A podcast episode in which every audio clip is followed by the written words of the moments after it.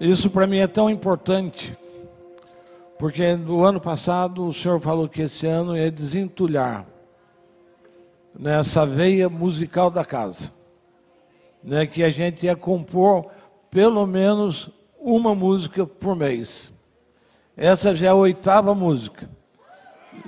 Já, já tem mais duas músicas prontas para os outros meses seguintes. E, então você vê que a palavra de Deus se cumpre. E que nós muitas vezes estamos entulhados na nossa vida, que nos paralisam. Essa casa ficou em 12 anos, acho. Nós fizemos um CD, um DVD, depois parou, surgiu uma música ou outra na casa. E daí o Senhor falou: Vou desentulhar esse poço. O Senhor quer desentulhar os poços da sua vida. Diga comigo, Senhor, desentulha os meus poços da criatividade, da prosperidade, da tua bênção. Desentulha, Senhor, na minha vida os meus dons, os meus talentos, Pai. Desentulha, Senhor, te peço, em nome de Jesus. Amém. Eu já quero começar, antes de falar da palavra, eu quero que você estenda as suas mãos, eu quero abençoar as suas mãos com a palavra que está em Provérbios 3,16. Diz assim: longura de dias há na sua mão direita. Diga comigo, longura de dias. Estica a sua mão direita. Longura de dias há na minha mão direita. Eu não ouvi vocês falando aqui, longura de dias. Longura de dias. Ah, na minha mão direita.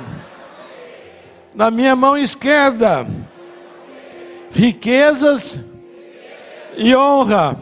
Na minha mão esquerda. Riqueza e honra. Aleluia.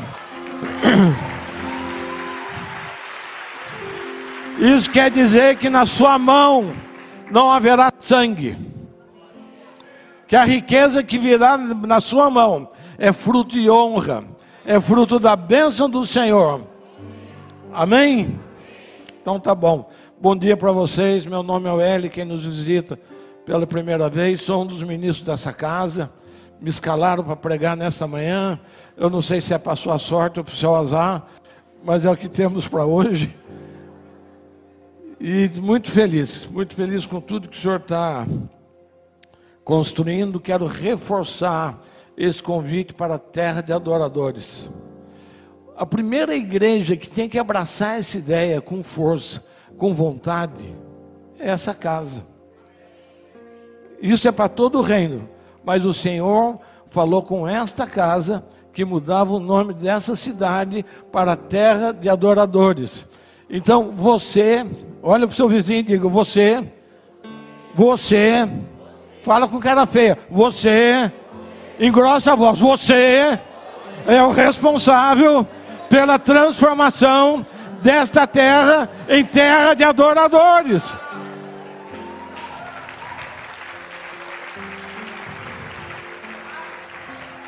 E amanhã nós estaremos no Via Vale Shopping às 19h30 Vai ser uma noite de adoração, vai estar com a gente a orquestra da Assembleia de Deus Madureira.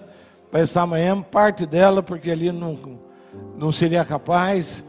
E quem vai estar ministrando é o pastor Atilano Moradas. Obrigado. Atilano Moradas, ele é um adorador, mora em Taubaté. Ele já fez música para diante do trono, escreve peça de teatro, é uma fera. Ou seja, uma unção nessa área de música, de composição, vai ser derramado sobre essa terra em nome de Jesus. Você sabe que pelo fato de ser terra de adoradores, diversas pessoas estão vindo de outros lugares para habitar nesta terra. Amém? E quando, mesmo sem você participar,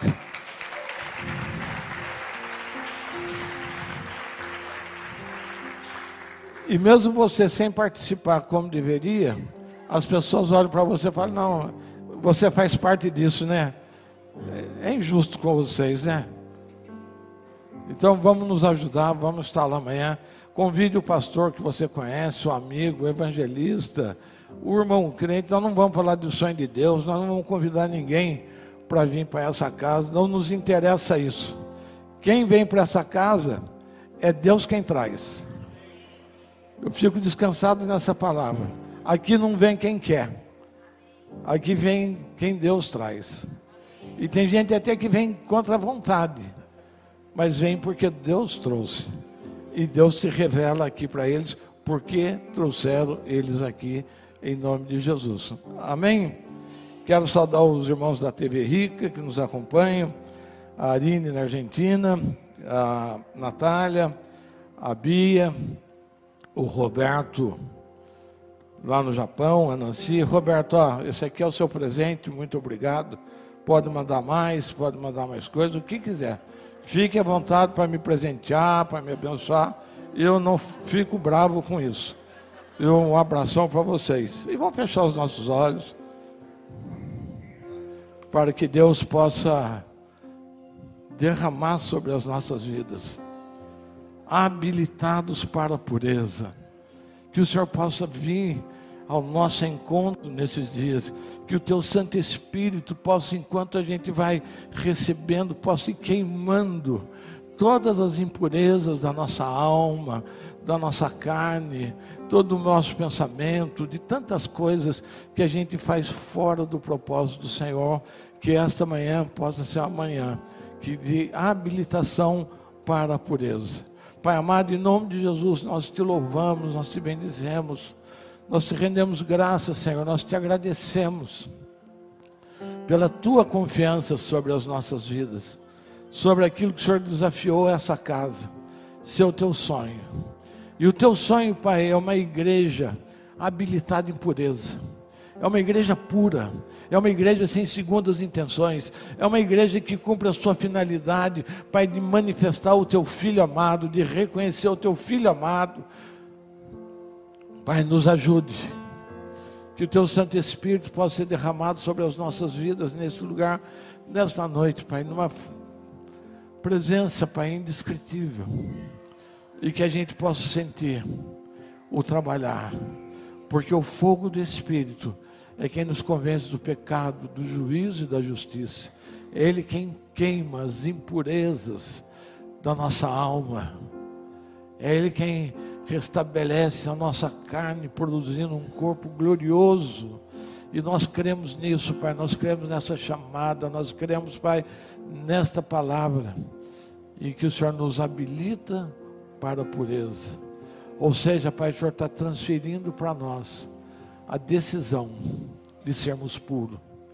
Porque o Senhor já derramou sobre todos nós o Teu Santo Espírito, em nome de Jesus. Amém. Amém. E estamos caminhando para o fim do mês de agosto, mês de novos começos e mês de habilitados para a pureza. Ou seja, começar de novo em pureza. Diga comigo, começar de novo em pureza. Isso é interessante porque Deus nos dá essa possibilidade na vida de nós estarmos sempre recomeçando. Né? Para Deus não é importante, até escrevi isso ontem aqui. Para Deus não é importante. É, é possível que você tenha um coração limpo, mas, mas se suja. Mas aquele que se limpa, que se lava sempre, aquele que confessa e arrepende seus pecados, é motivo de orgulho de Deus, porque reconhece a sua obra na sua vida. Então, começar de novo, ah, vai começar de novo, de novo? Sim, vai começar de novo, de novo, de novo. Porque a nossa vida é um constante recomeçar. A nossa vida é um constante arrependimento. A nossa vida é um, um constante ajustarmos a nossa vida diante de Deus. Amém? Não é obrigado a dizer amém também. Quem quiser fala, quem não quer não fala. Eu vou falar do mesmo jeito, tá bom? E como se tornar puro de novo? Através do arrependimento. Arrepender do que? Diga comigo, dos pecados. Arrepender do que? E o que é pecado? Pecado é transgredir, ultrapassar o limite, ultrapassar um limite de Deus. Isso é pecado, quando você transgride. O Salmo 51, 3, o salmista diz assim: Pois eu conheço as minhas transgressões, e eu conheço o meu pecado. Davi reconhecia que ele havia ultrapassado os limites, não só com adultério, não só com adultério. Davi ultrapassou o limite com diversas coisas, com diversas situações. Davi ultrapassou os limites com a violência. E é interessante que uma das coisas, também Davi derramou sangue em abundância. Deus não foi contra ele porque ele derramou sangue. Deus ficou triste com ele quando ele derramou sangue em abundância. Ele não precisaria muitas vezes ter derramado a quantidade de sangue que ele derramou. Então Davi reconhece meu pecado. Ele fala, fui gerado em pecado. Ele reconhece que ele transgrediu a vida e sujou suas mãos de sangue. Eu tinha, quando eu vim para a igreja evangélica, eu não queria ser batizado, porque era católico, bem formado, entendia o valor do batismo, entendia que era o batismo, mesmo sendo feito contra a minha vontade, que meus pais me levaram naquele lugar, me batizaram e falaram: agora você está batizado. E quando eu vim para a igreja evangélica, Deus me lavou de tudo do catolicismo, menos do meu batismo. Menos do meu batismo. Então eu fiquei um ano na igreja evangélica e não queria ser batizado. Fugia do batismo nas águas. Não, eu já sou batizado. Já fui batizado, eu entendo o que é o batismo isso não pode ser removido, e, embora a Igreja Católica faça isso. A Igreja Católica, quando um crente se, se converte de verdade na Igreja Católica, ela tem que renunciar o batismo que ela recebeu na Igreja Evangélica. Sabia disso? Mas é uma verdade. Então eu não queria. E daí até que um dia o Senhor falou comigo: você está cheio de justiça própria. Se você vai na casa dos outros, eu não vou na sua casa e falar que a sua televisão está colocada no lugar errado, que o sofá não está bom, que a sua comida não está boa. Se eu vou na sua casa, eu tenho que me adaptar às suas leis, às suas regras. E no dia que Deus falou isso comigo, foi suficiente para eu ligar para o pastor Roberto na época e falar que quero ser batizado hoje. Hoje. Na minha casa tinha piscina. E lá foi ele, o pastor Adolfo, e me batizaram naquele dia. E nunca mais eu desobedeci com relação a isso. Porque eu estava transgredindo. Eu estava paralisando a minha vida.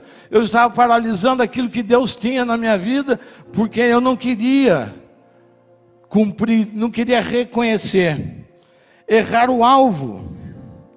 É outra coisa também que nos atrapalha, que é o pecado, é a presunção. Diga, a presunção é o caminho do erro. A presunção muitas vezes me faz presumir coisas que não são verdades. A presunção me faz transformar em verdades o que não é verdade. Me faz ter julgamentos precipitados. Então, quando eu sou presunçoso para as coisas, quando eu sou presunçoso com a relação à vida das pessoas, quando eu sou presunçoso, eu estou errando, eu estou pecando, porque muitas vezes a minha presunção é o caminho do erro. Quando eu às vezes quero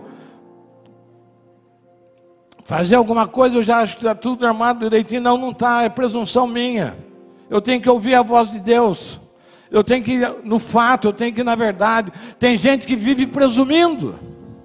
Presume sobre tudo, presume sobre a igreja, presume sobre a vida das pessoas, presume sobre o comportamento, presume sobre o casamento, presume sobre a empresa, e a maioria das vezes está no caminho de erro, e isso é pecado.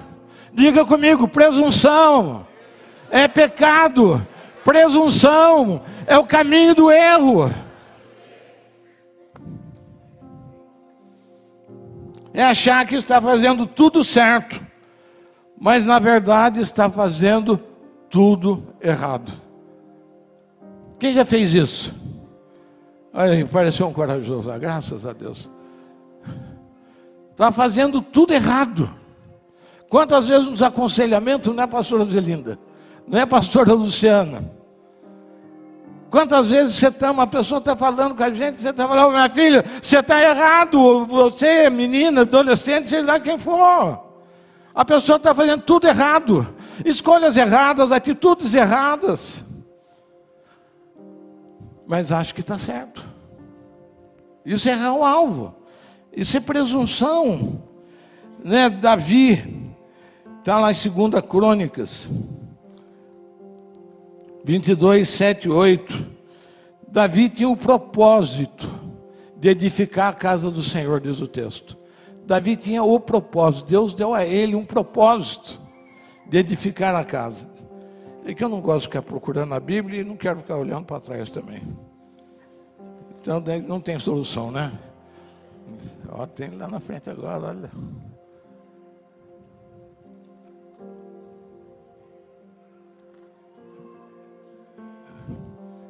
Primeira crônica, quer ver? Está vendo? Isso porque eu reviso os textos. Primeira crônicas. Disse Davi, é primeira crônicas. 22, 7, 8. Disse Davi a Salomão: Filho meu, quanto a mim, tive em meu coração o propósito de edificar a casa do nome do meu Deus, do Senhor meu Deus. Porém, veio a minha palavra do Senhor, tu derramaste sangue em abundância e fizeste grandes guerras, não edificarás a casa ao meu nome, porque muito sangue derramaste na terra perante a minha face. Davi achava que estava fazendo tudo certo. Tem gente que vive desse jeito, achando que está fazendo tudo certo, mas na verdade está fazendo errado. Está fora do propósito daquilo que Deus entregou, está fora daquilo, daquilo que Deus nos deu. Davi tinha o propósito, diga comigo: propósito é maior que vontade. Repita comigo: propósito é maior que vontade. Para cumprir o propósito, eu faço o que não está na minha vontade.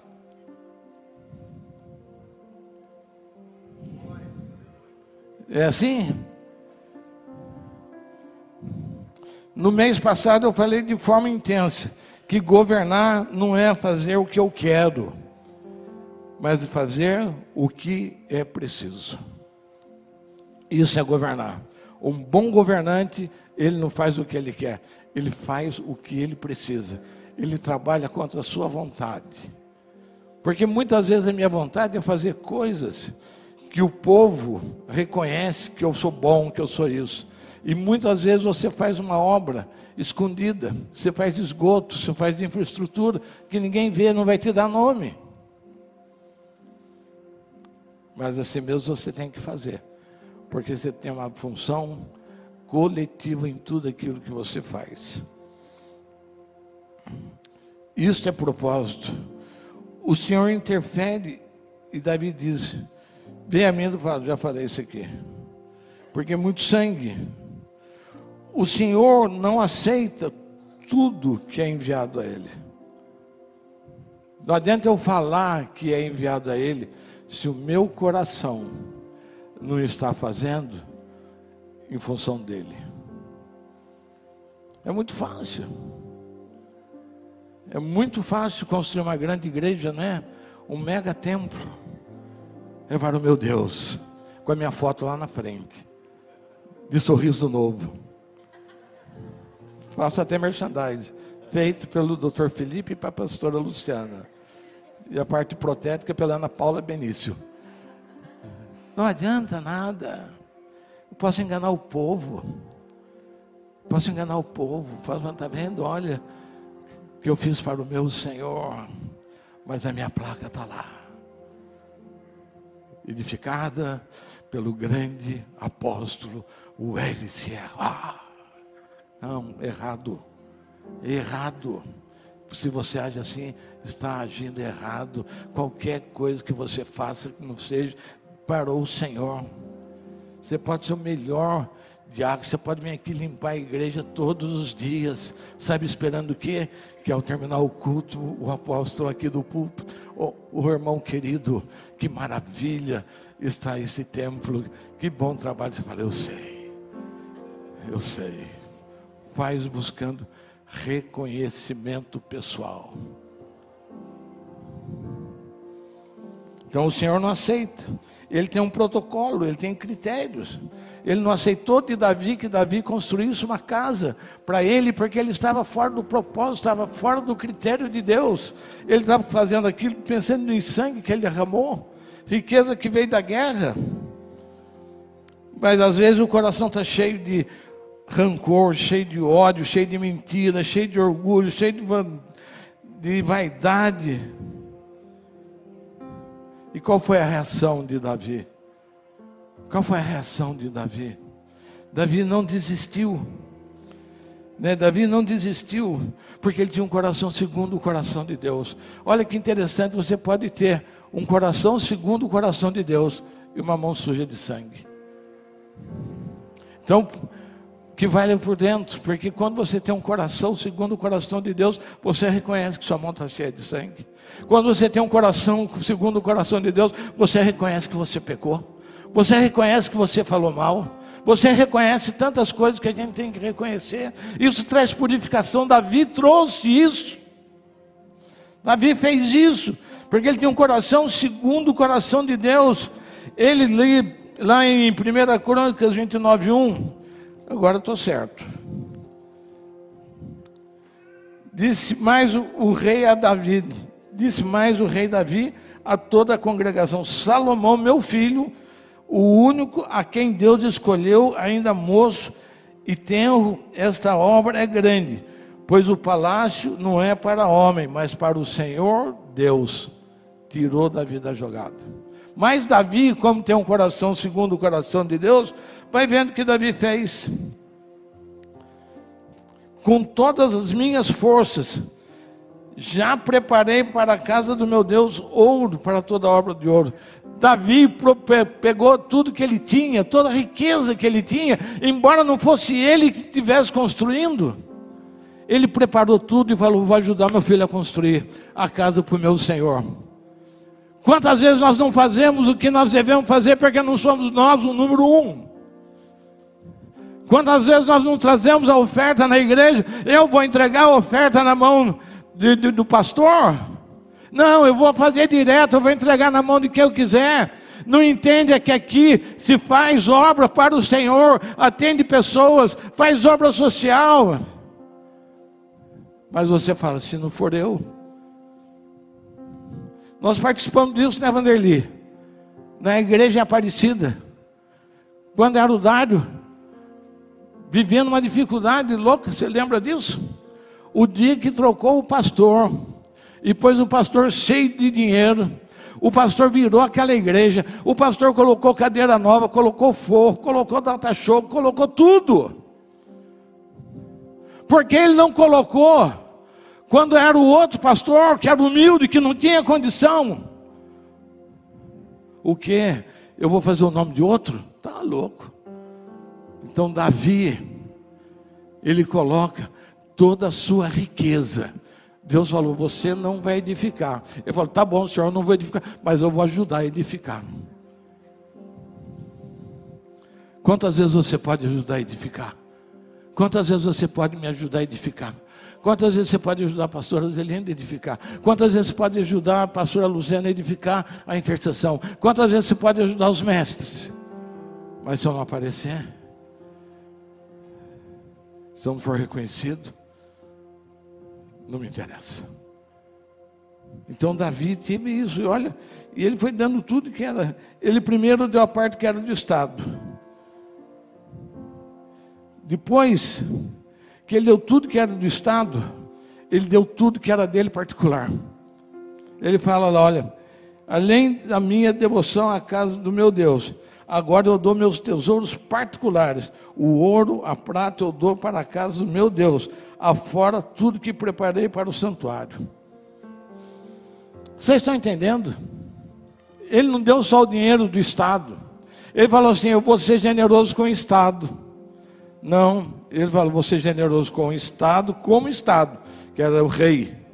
Mas eu vou ser generoso como pessoa, como filho de Deus. É que nem eu, se eu fizer que caridade só com o dinheiro dos outros. Quantas vezes meu dinheiro dança? Quantas vezes meu dinheiro vai? Por quê? Porque a minha vida particular tem que entrar nisso.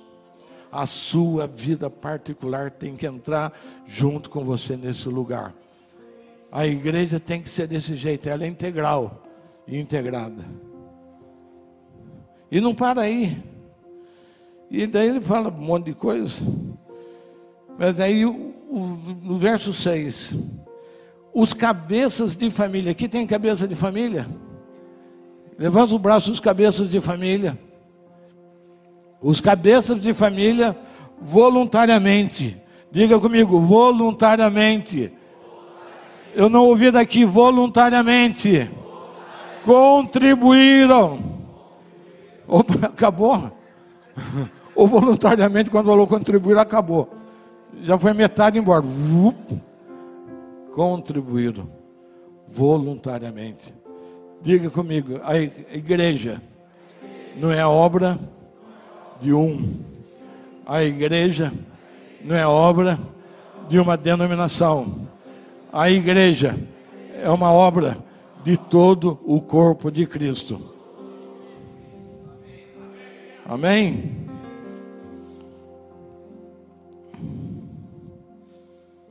O Salmo 24, 3. E o Senhor fala lá: quem subirá ao monte santo do Senhor? Quem entrará no seu lugar santo? Aquele que é limpo de mãos e puro de coração. Isso é profético. Isso aponta para Jesus. Jesus é quem foi no santuário diante do Pai novamente. Quando ele volta, né? Ele aponta para Jesus, porque ele era limpo de mãos. Ele com toda a autoridade dele, com todo o poder dele com tudo que ele podia, ele não sujou a sua mão de sangue. Ele poderia ter mandado fulminar os soldados. Ele poderia ter mandado fulminar Pilatos. Ele poderia ter mandado fulminar Anás e Caifás. Ele não fez nada com ninguém. Ele chegou diante do Pai com as mãos limpas. E também ele tinha um coração puro. Então, quando Davi está falando isso, isso é uma palavra profética de quem seria o nosso Senhor. Um homem de mãos limpas e de coração puro. Ele não transgrediu em nada, ele não errou algo em nada, ele foi extremamente obediente ao Pai, e dele é reconhecido, com toda a honra, com toda a glória. Ele é o cordeiro sem mancha, ele veio assim, ele veio puro. E ele viveu puro. E assim ele voltou para o Pai como cordeiro sem mancha. Ele não entregou a sua alma à vaidade, mesmo sendo aclamado por multidões. Ele foi aclamado pelas multidões e ele falou: Não, não é comigo isso, a bondade é do meu Pai, grande é meu Pai. Se você está me vendo fazendo essas coisas, é o meu Pai quem você está vendo. Eu não manifesto a mim mesmo, eu manifesto a meu Pai. Reconhece. Então, Davi aqui numa visão dele, não sei aonde, ele vê o Rei da Glória voltando e entrando com aquela multidão junto com ele. E nem jurava enganosamente, ele é a verdade. E por isso tem aquele salmo, salmo 24, se você quiser ver lá. Até se a gente soubesse aquela música, levantai as cabeças, você sabe isso aí? Sabe? Cadê? Se você não sabe, açúcar sabe. Quem sabe? Rapidinho, vai. Só, só um refrãozinho, só para eu matar a vontade. Só para matar a saudade do tempo da religião, levantar aí, ó, porta as vossas cabeças. Adorava, vibrava com isso. Isso era a coisa mais maravilhosa do mundo.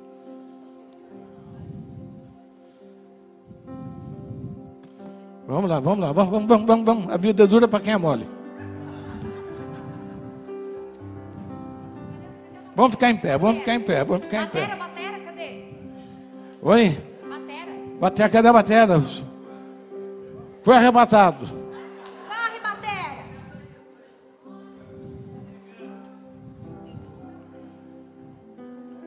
Quando a gente menos espera, Jesus chama. Só quando eu sou Jesus, eu sou melhor do que ele, sou mais bonzinho que ele, eu espero. Cantai, levantai, ó porta, as vossas cabeças. Para que entre o Rei da Glória, que entre o Rei da Glória, entre na nossa vida nessa manhã. Que o Rei da Glória possa nos encher nessa manhã. Vamos lá. Vamos, vamos embora, vamos embora. Eu já parei o relógio.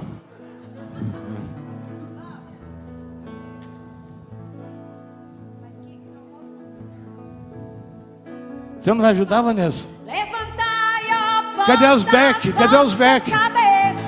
Cadê os Becks? Cadê os Becks? Cadê os Becks? Levantai, ó portais eternos.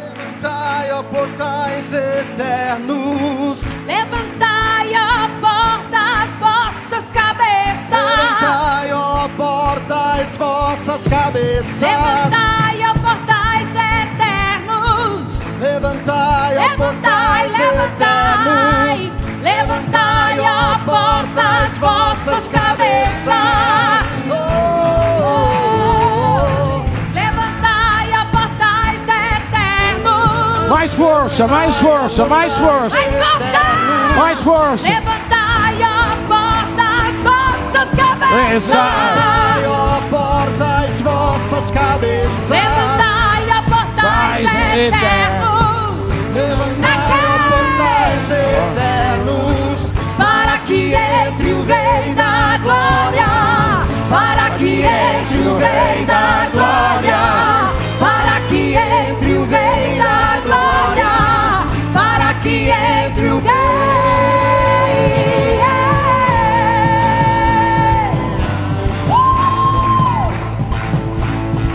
Jesus! Vão comigo! Isso. Jesus! Jesus. Jesus! Jesus! Tá, tá, tá! Tá, tá, tá, tá! Jesus! Jesus!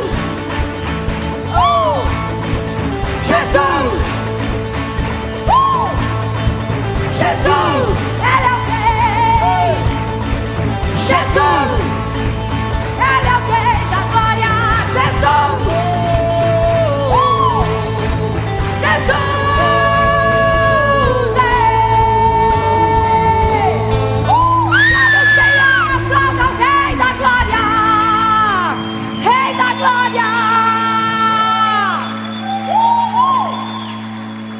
Aleluia. Senhor, nós somos as portas. Nós somos as bandeiras, nós somos tudo. Quem é o Rei da Glória? O salmista pergunta: quem é esse? Quem é esse Rei da Glória? Quem é ele? Quem é o Rei da Glória? O Senhor forte e poderoso.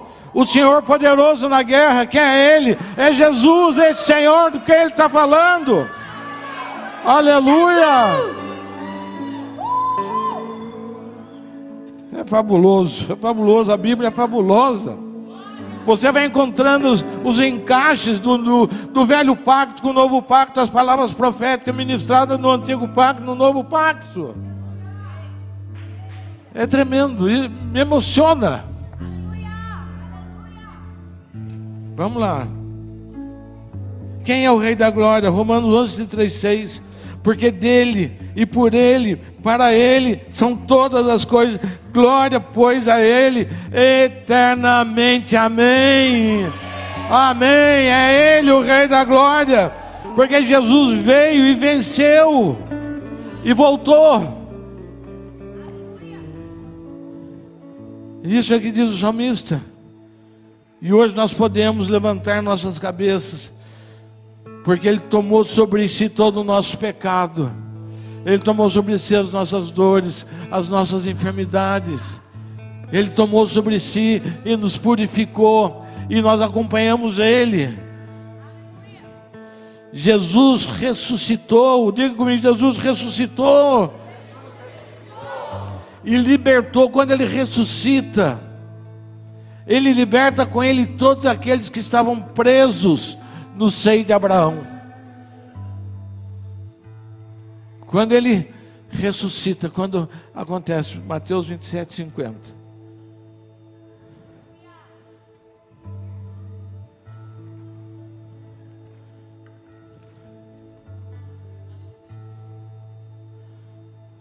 E Jesus, clamando outra vez com grande voz, rendeu o Espírito. Nesse instante, o véu do templo se rasgou em duas partes, de alto a baixo. Tremeu a terra, fenderam-se as rochas. Preste atenção, preste atenção. Abriram-se os sepulcros e muitos corpos de santos que dormia re surgiram. Eu creio que quando Jesus subiu, ele não foi sozinho. Quando ele chegou lá, foi essa multidão cantando atrás dele. Levantai ao porta as vossas cabeças, para que entre o Rei da Glória. E, e os anjos recebendo isso. O, os anjos colocados ali também num corredor. E Jesus chegando com aquela multidão dos salvos. Uh, é tremendo. É tremendo. Porque Ele nos purificou. Porque Ele fez a obra. Ele não errou o alvo. Ele não errou alvo. Ele não transgrediu em nada. Ele era puro, como nós somos purificados. Lucas 40, 23, 41 ao 43.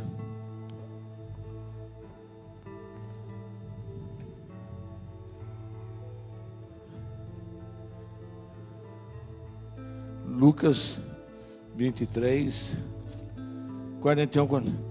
Nós, na verdade, com justiça, aqui falando dos dois crucificados, dos dois que foram com Jesus para a cruz. Então, um era bonzinho e o outro era ruinzinho. E o bonzinho falou: Nós, na, na verdade, com justiça, pois recebemos o que os nossos feitos mereciam mas este nenhum mal fez, falando de Jesus. Então disse, então disse, Senhor, lembra-te de mim quando entrares no teu reino. E respondeu-lhe Jesus: Em verdade vos digo que hoje entrarás comigo no paraíso. Ou seja, aquele homem que estava ali junto, deve ter entrado de mão dada com o maior santo que tinha naqueles dias lá. O homem da cruz subindo, o condenado liberto, porque ele foi salvo. Naquele instante final, o Senhor liberta, né? Ele confessava e o Senhor liberta de tudo aquilo que ele havia feito. E Jesus falou: Hoje você vai estar comigo. Hoje você vai estar comigo no paraíso. Quando Jesus sobe, sobe aquela multidão. Estou falando que Jesus não subiu sozinho. Pode ser que seja heresia, mas não é. Jesus não subiu. Quando ele sobe, ele rompeu. Os corpos foram glorificados. Estava no sepulcro, foram glorificados. E subiu aquela multidão. Porque ele foi ele quem abriu os céus para que a gente pudesse entrar e desfrutar daquilo que o Senhor tem para as nossas vidas. E vocês não fiquem preocupados comigo, não, que eu me enrolo mesmo aqui em cima e fico empolgado. Eu fico empolgado. E agora nós vamos mudar a história completamente, nós vamos para o outro lado agora. Agora nós vamos falar de Namã, outro homem que foi purificado. Essa questão desse rapaz, lá do. Ele teve um ato de arrependimento. Ele fez tanta coisa, ele não foi de graça. A primeira coisa que ele fez foi reconhecer os pecados dele. Senhor, eu mereço estar aqui. Eu mereço estar aqui. Os pecados que eu cometi, eu mereço. Ver arrependimento nele, naquela hora na cruz. Não foi simplesmente a palavra que ele disse, mas foi a demonstração dele de arrependimento. Senhor, eu morrer, eu mereço.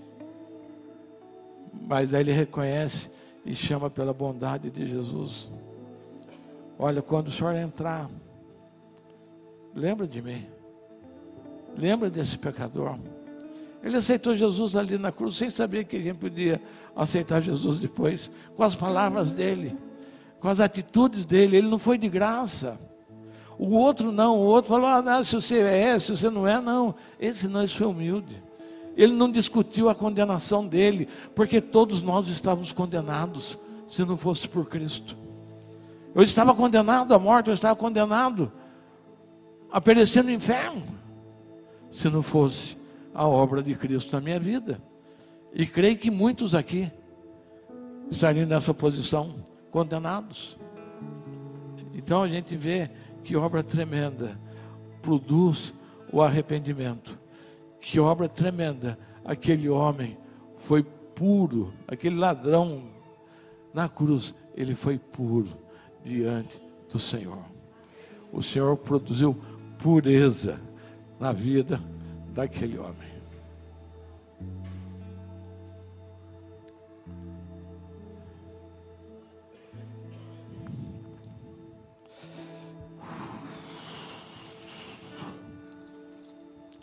Essa bondade mexe comigo, de verdade.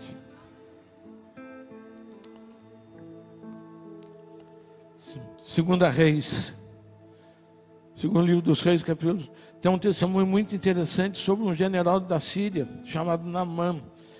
Namã quer dizer agradável. Veja como o nome indica o destino profético. Talvez aquela mulher síria não sabia o que estava falando e sapecou o nome do filho dela de Namã. Ô Namã, cada vez que ela falava isso, ela falava o agradável. Né? O agradável. Coisa tremenda, né? Como o nome nos impulsiona para algum lugar, para alguma atitude. E Namã era um general sírio, um homem de respeito diante do seu rei, de muito respeito, através dele o Senhor havia dado aos sírios uma libertação tremenda. Era valente, porém tinha um detalhe: era leproso. Ele era leproso. E a lepra é sinal do pecado.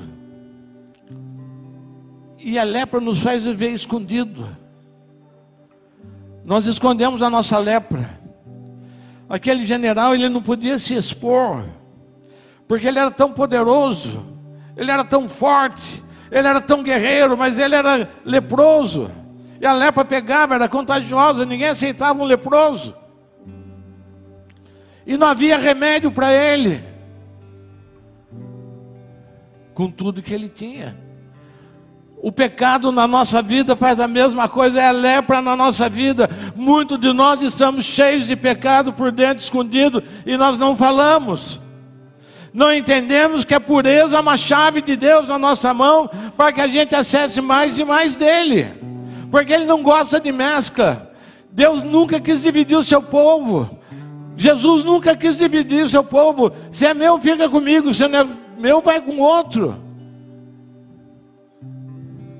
Mas a gente às vezes quer, mistura tudo. As coisas do mundo, faz as coisas do jeito que quer e por aí vai. E Eliseu, com todo esse poderio, vivia escondido. Mas quando eles foram para Israel, eles saíram de Israel, ele, o que, que ele fez? Levou uma jovenzinha, uma babá, uma menina de uns 15 anos, 16 anos, que era judia.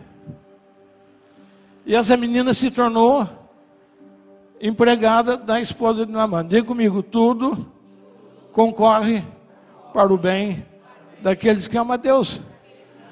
Aquela menina foi uma bênção. Foi uma benção para ela. Outro dia até nós oramos sobre isso, né, Zé? Não, você estava, não estava, mas falamos. Né, que às vezes acontece coisa na vida. Aquela menina saiu da sua casa, foi levada, foi para uma outra casa, foi vir, num palácio, Deus deu outra posição, e aquela menina foi portadora de, de uma bênção tremenda na vida de. Vocês entenderam muito, mas eu entendi, tá bom demais. E levaram aquela menina. E eu creio que aquela casa vivia uma certa tristeza pelo fato da enfermidade, porque a qualquer hora o chefe daquela casa ia para o brejo.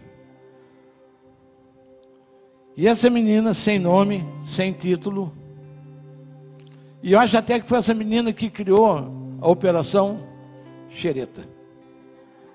Sabe o que é xereta? Gente que interfere na conversa dos outros. Gente que dá palpite fora de hora. E aquela menininha. Fala, oxalá tivesse o meu senhor, senhor na frente lá de um profeta que tem na Samaria. Ele curaria o nosso chefe. Ele curaria o nosso chefe gozado. Como eles não eram religiosos, eles deram ouvido àquela menina, sem título e sem nome. Quantas vezes nós fazemos distinção de quem fala com a gente? Não é verdade? Arruma um nesse emprego que o nariz está escorrendo. E se eu não trouxer, eu vou chupar sem com a boca. Quem já não foi moleque?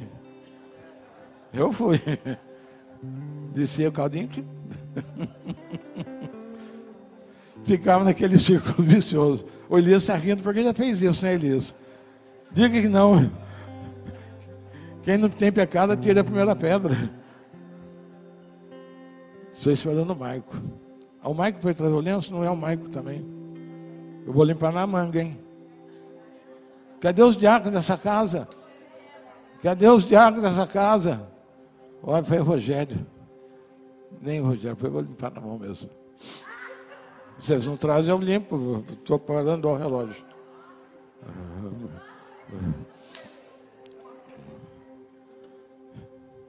Cadê os diáconos? Vamos fazer uma pergunta? Cadê os diáconos? Vamos perguntar mais forte: cadê os diáconos? Amém. Quem sabe eles apareçam, né? e não são poucos. Ainda bem que eu não pergunto, cadê os ministros?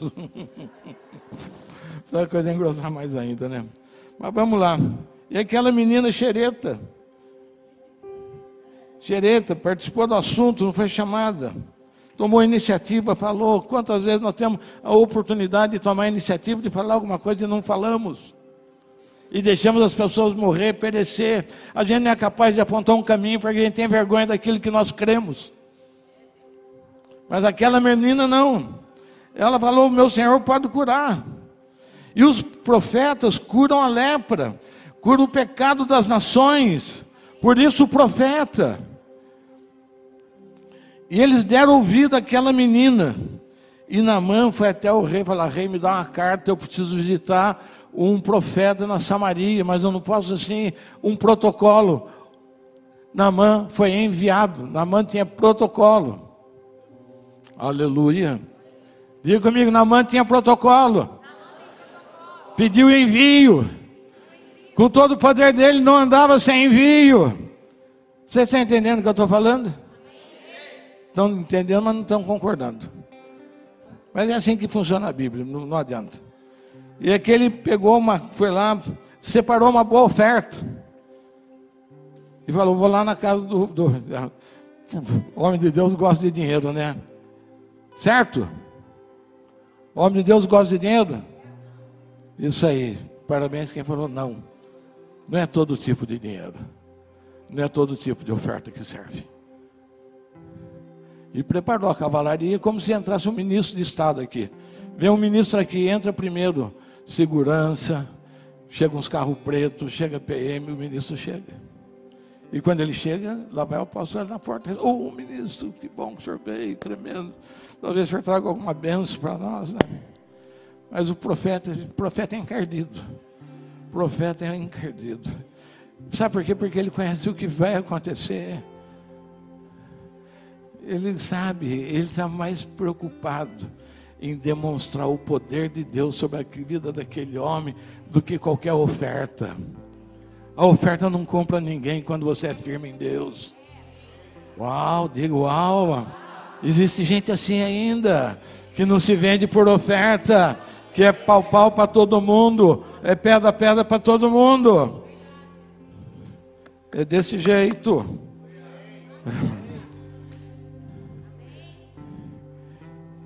E daí foi lá, mas antes ele fez outra coisa. Ele parou no rei de Israel e trouxe uma carta para o rei. O rei ficou. Não, agora já tem aqui, ó. Não vou desprezar os pequenos começos. E o rei parou no rei de Israel. O rei de Israel tremeu todo. Falou: Nossa, o que, que esse homem quer? Esse homem vai invadir Israel. Mas ele só foi dizer que ele ia visitar o profeta. Olha que protocolo e parou lá na casa do profeta. Falou: o profeta vai aparecer. Sabe o que o profeta fez? Mandou o moço Geazi. O que o senhor quer? Aí eu vim falar com o profeta. O profeta mandou dizer para o senhor o seguinte: mergulha sete vezes no Rio Jordão e o senhor vai ficar curado. O rei vai ficar curado. E aquilo trouxe uma decepção.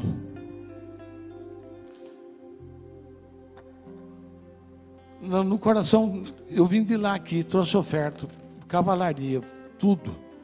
O cara não saiu nem na porta. Apenas mandou um mensageiro dizendo: diga para ele, vai até o Jordão sete vezes, e a tua carne te será restaurada, e serás purificado. Diga, serás purificado.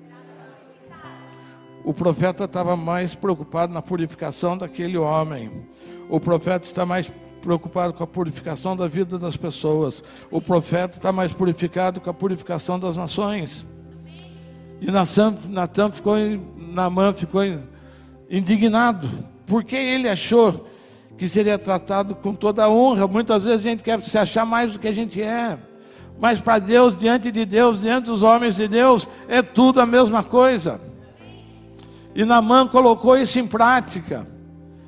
Era qualquer um que estava lá, mas tinha um motivo para isso. Tinha um motivo para isso.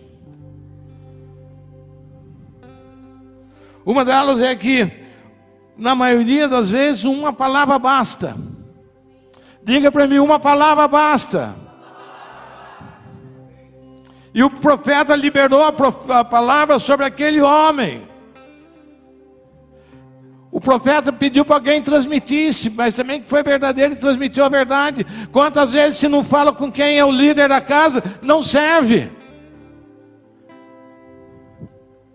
Porque não entendemos que uma palavra profética basta. Uma sentença, um decreto de um homem de Deus, basta. E foi assim que Eliseu fez com Namã. Uma palavra basta, vai lá e mergulha. Mergulha sete vezes naquele rio. E na manhã ia voltar para casa indignado. Ele achava que a cura viria pela água, de fora para dentro, mas a cura é de dentro para fora. Daí chegaram a ele os servos, os servos de Namã. Falaram, Namã, que te custa fazer isso? Que te custa fazer isso? Tem um negócio aqui que eu não, não sei que é bonito. Que os servos falaram com ele como. Está aqui. Não chamaram de general. Os servos não chamaram ele de general, chamaram ele de pai. Mas sim de pai falaram para ele: se o profeta houvesse indicado algo difícil, não teria feito, quanto mais dizendo: lava-te e serás purificado. Muitas vezes os pais precisam ouvir os filhos. Repita comigo. Alô, papais. Muitas vezes os pais precisam ouvir os filhos. Uau! Coração do pai convertido aos filhos. Quanta coisa Namã colocou em prática. Agora vou jogar um pouco de confete sobre a minha vida. Na nossa casa nós praticamos isso. Os filhos têm voz. Eu ouço os filhos. E eles me fazem até mudar de ideia. Eu ouço. Eu ouço os filhos. Quando são sinceros. Tremendo. Quando você muda o relacionamento das coisas. Quando você sai da posição de servo e se coloca no filho. A palavra chega com outro peso. Você entendeu? Quando você ouve, como pai, os seus filhos, a palavra chega com outro peso. Tudo isso aqui é fruto de conversa com Deus. Ele vai falando, eu vou escrevendo. Não existe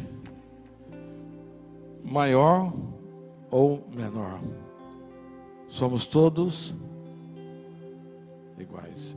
Porque Deus não fez ninguém um superior ao outro. O seu filho, que é o Rei dos Reis, Senhor dos Senhores, veio para servir. E Namã desceu sete vezes. Não foram nem cinco, nem oito. Não foi seis, não foi seis e meio. No seu, deu meio mergulho, não afundou até a cabeça. Sete vezes. Como o homem havia indicado. E a sua carne tornou-se como a carne de um menino. E ficou purificado. Isso não parece até um novo nascimento? Não parece um ato profético de um novo nascimento? Em que você mergulha, desceu apodrecido, fedido, com lepra, com título, e voltou como um menino. Maravilhoso. Maravilhoso, maravilhoso. Que Deus, como Deus vai encaixando as peças. E ele fez isso. Um novo nascimento. A água representa novo nascimento. Nós temos lá o caso de Nicodemos, né, que foi lá falar com Jesus, como posso nascer de novo? Pela água e pelo Espírito. Está lá em João 3. Sete é o número da perfeição o Senhor estava produzindo uma obra perfeita em Naamã. Por isso, nem seis, nem oito, sete. Porque a obediência nos protege, a orelhada nos derruba, mas a obediência nos protege. E o Rio Jordão, porque o Rio Jordão não foi nos outros lá, o Rio Fafata, tem dois rios, por que não foi naquele rio limpo, naquele rio bonito? O Rio Jordão era um ambiente de milagres. Diga comigo, o Rio Jordão era um ambiente de milagres. Era o rio que obedecia à voz dos homens de Deus. Tocava, o rio abria. Então ali não era um rio comum, ele era um rio sujo ou fedido, por Namã, que tinha uma outra visão. Mas para Deus, aquele rio era um rio importante. Não era para os homens o mais importante, mas para Deus era o rio mais importante, porque era um lugar onde as coisas aconteciam. Onde os homens passavam para a vitória, Gideão, com os 300 deles, passaram pelo Rio Jordão. Quantos passaram pelo Rio Jordão para vencer lutas e vitórias? Então, com Deus não tem acaso, com Deus não tem brincadeira. Com Deus não tem ajuste, é para fazer isso, é para fazer isso. Nós que queremos mudar as coisas, adaptar do nosso jeito, e depois das coisas não acontecem, a gente fala: Deus não me ama. Tem alguma coisa com Deus. Tem coisa errada com Deus, tem coisa errada com a igreja, tem coisa errada com a minha cobertura. Só não tem com você que não faz nada certo. Quer adaptar aquilo que Deus está falando. Quer fazer do seu jeito. Quer construir da sua maneira. Quer andar em julgo desigual. Nossa.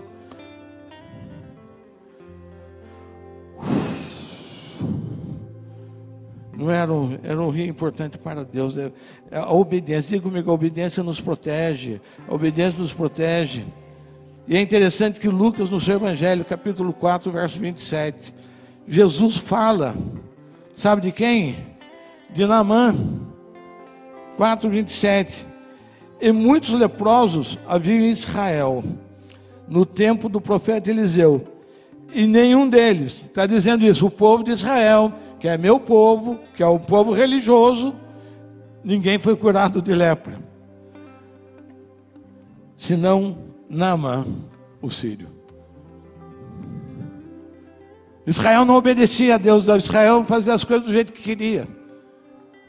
Está escrito aqui atrás? Aí.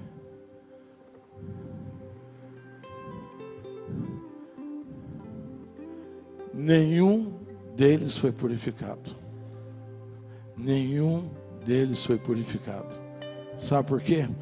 Desobedeceram a Deus o tempo todo. Por isso que não foram purificados. Porque não tem ninguém com quem o profeta tenha falado. E o profeta foi obedecido, que não experimentaram a resposta de Deus. Por isso, Deus manda Elias na casa da viúva de Sarepta. Porque se mandava na casa de alguma viúva de Israel, ela não é ela comeu bolo, ela não é atender o profeta, ela é dizer que o profeta não tinha nada a ver. Mas como a viúva lá de Sarap não sabia, e Deus já havia preparado o ambiente, então é isso que a gente tem que entender. Veio, é, foi tão forte que aconteceu com Namã. A pureza é uma das virtudes principais da nossa vida e caminhada. O Senhor está nos chamando nesse mês para nós mergulharmos no seu rio de pureza. Fique em pé. Fique em pé. O Senhor está nos chamando para mergulharmos no rio da pureza. Para deixar o Senhor penetrar na nossa vida, o Espírito Santo penetrar na nossa vida, no nosso sentimento, nas nossas emoções.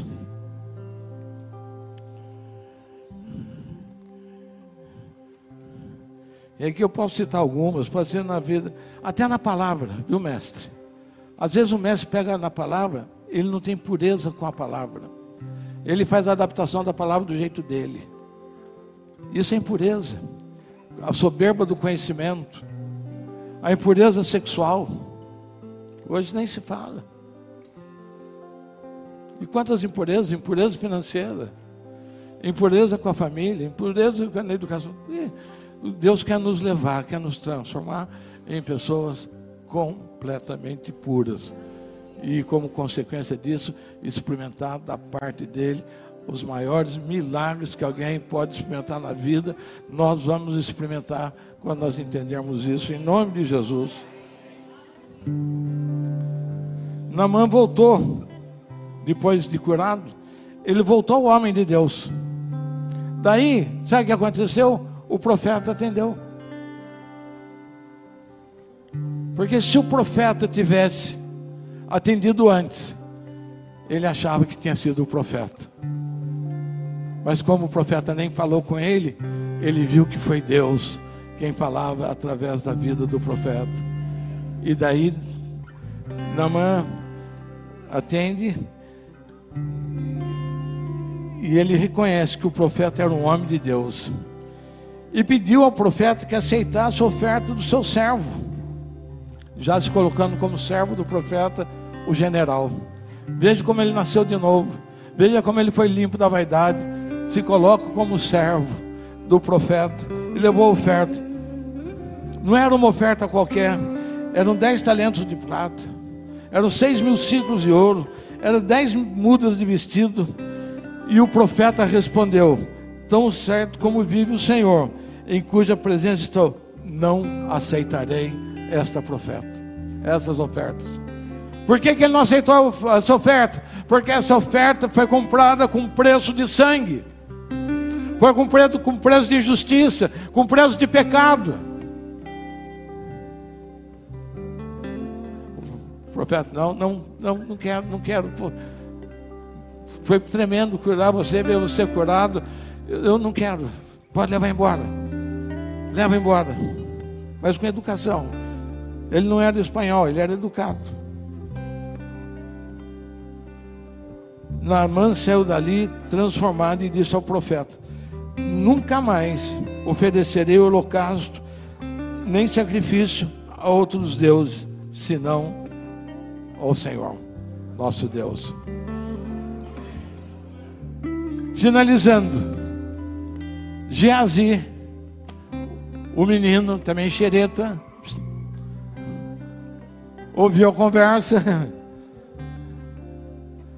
ouviu a conversa lá, Luizão. O profeta não quis, o profeta está bem de vida, o profeta não precisa, mas eu sou moço ainda do profeta, eu vou atrás do profeta, e foi atrás do profeta e recebeu do profeta. Hã? Não, o que você está falando? Você está querendo me levar ao erro. O profeta foi atrás de Namã, o menino do profeta. É tanto profeta, menino, Namã, e rei, general, e tantos adjetivos. Ele foi atrás do profeta, atrás do, do Amã. E quando ele volta, o profeta. Eu falo, casar com um profeta, negão, pior coisa que tem. Viu, Henrique? Casar com um profeta é rolo. Viu, Henrique? Ô, Felipe, rolo puro. Porque Deus conta para eles. O profeta perguntou: De onde você vem? De onde você vem? A mesma pergunta que Deus fez para Satanás. De onde você vem? E o cara de pau, do Jesus, teu servo, não foi em lugar algum, né? Mas o sorrisão aqui. Peça de ouro, prata, muda de roupa. Resolveu minha vida. Mas o profeta falou, o coração do profeta não foi com você. Mais baixinho um pouquinho a viola. O coração do profeta não foi contigo. Era isso ocasião para você aceitar prata, vestes, olivais, vinhas, ovelhas, bois, servos e servos. Qual o resultado dessa história? a lepra que estava em Namã. Passou todo para Geazi. Diga comigo, a lepra que estava em Namã. Passou para Geazi. E diz que Geazi saiu da presença de Eliseu, leproso, branco como a neve. Veja que troca interessante, para a gente finalizar. Naamã obedeceu sem conhecer quem era o profeta e ficou curado. Geazi, que andava, vivenciava os milagres, as maravilhas, desobedeceu pelas coisas do mundo. Vocês estão entendendo onde eu quero chegar? Vocês estão eu não estou falando para ninguém, eu estou falando para os árvores. Eu estou falando aqui como se eu estivesse sozinho aqui. Que nem no tempo da, do Covid. A gente vinha aqui e pregava como se a igreja estivesse cheia. Eu estou falando para os ares. Não estou falando para ninguém. Não estou falando para ninguém. Mas Geazi fez isso. Ele trocou as coisas de Deus pelas coisas do mundo. Ele desobedeceu a Deus, ele não desobedeceu ao profeta, ele desobedeceu a Deus. Porque o profeta não estava agindo por ele, o profeta estava agindo por Deus. Ele estava obedecendo a Deus, ele estava glorificando a Deus. E o menino quis manchar isso na vida do profeta.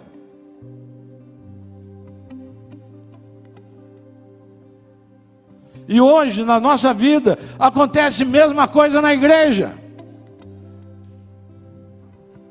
Por qualquer coisa nós trocamos o Senhor. Por qualquer coisa. Por qualquer prato de lentilha. Por qualquer rabo de saia. Por qualquer bonitinho. Nós não queremos saber. Nós queremos saber o nosso prazer, o, o interesse que vem. Não importa se isso vai nos levar à lepra. Se isso vai nos deixar branco. Não importa. O que importa é que eu faça o que eu quero. Porque hoje, para ninguém a verdade de Deus é uma verdade absoluta. Nós estamos num tempo do relativismo. Então eu faço do meu jeito, como eu quero, vivo tudo do meu jeito. E daí reclama. E daí reclama.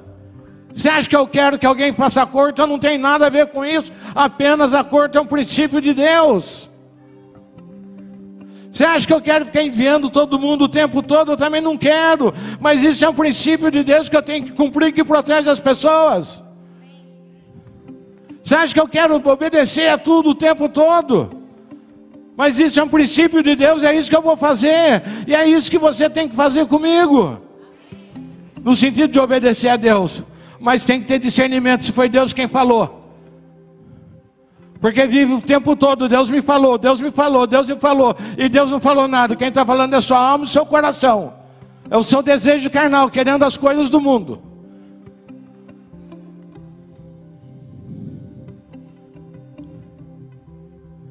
Hoje é dia de purificação de dentro para fora. Purificação, você não limpa a carne se você não limpa a alma. Diga comigo, você não limpa a carne. Se você não limpa a alma. A carne se passa mentolate, ele some. Mas a carne te leva a pecar de novo. Porque quem domina a sua carne é, só, é a sua alma, a sua mente, as suas emoções. Você peca pelas suas emoções, pelo seu querer. Então, você não faz, você não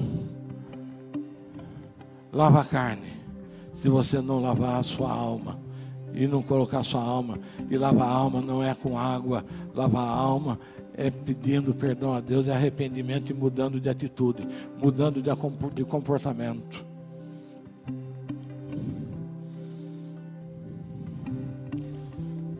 O último versículo.